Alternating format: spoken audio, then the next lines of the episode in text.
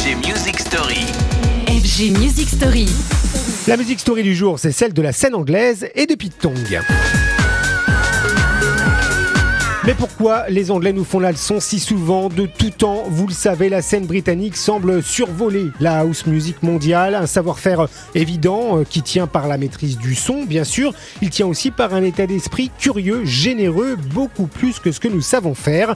Un désir de nouveauté et de renouvellement qu'incarne à la perfection le DJ Pete Tong, auteur de quelques titres comme cette revisite de Free, signé à la base Ultra Naté.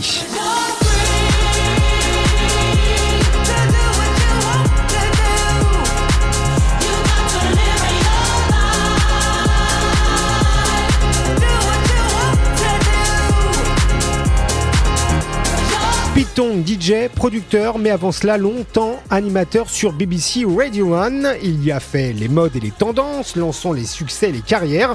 Chaque semaine, Piton dénichait de nouveaux artistes un peu partout et cela suffisait à mobiliser les fans et les DJ. Et là, euh, croyez-moi, pas de nationalisme anglais. hein. L'homme propulsait les artistes d'où qu'ils viennent tant qu'ils étaient bons. On a même à l'époque vu quelques Français comme le désormais célèbre duo Justice.